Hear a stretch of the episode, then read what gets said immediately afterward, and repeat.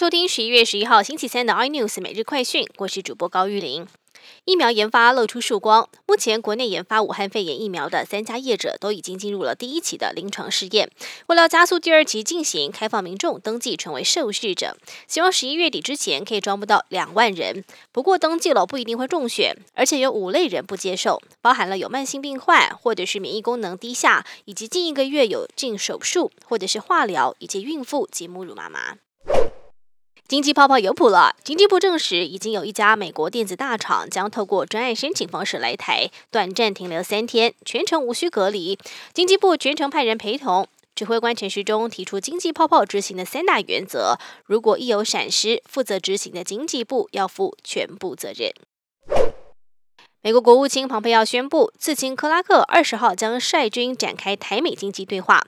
台湾方面由经济部次长陈正奇率团赴华府参加，讨论议题包括安全供应链、五 G 干净网络等等。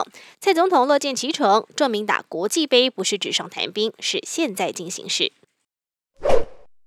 联发科今天宣布推出全新五 G 手机晶片天玑七百，采用七纳米制程，兼具高效能及低功耗的优点。面对强势的台湾晶片，华为创办人任正非也坦言，中国晶片设计虽然领先全世界，但是晶片制造的世界第一却在台湾。目前中国仍存在制造设备、基础工业和化学制剂三大问题。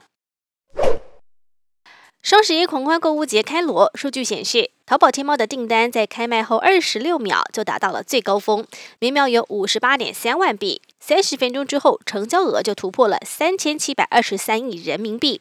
对手京东开始之后九分钟下单金额同样突破两千亿元，不过在美股股价却是意外的走跌，阿里巴巴跌超过八趴，京东则是跌了七趴左右。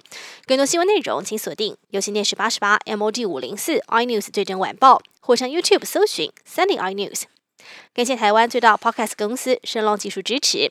您也可以在 Google、Apple、Spotify、KKBox 收听最新 iNews 每日快讯。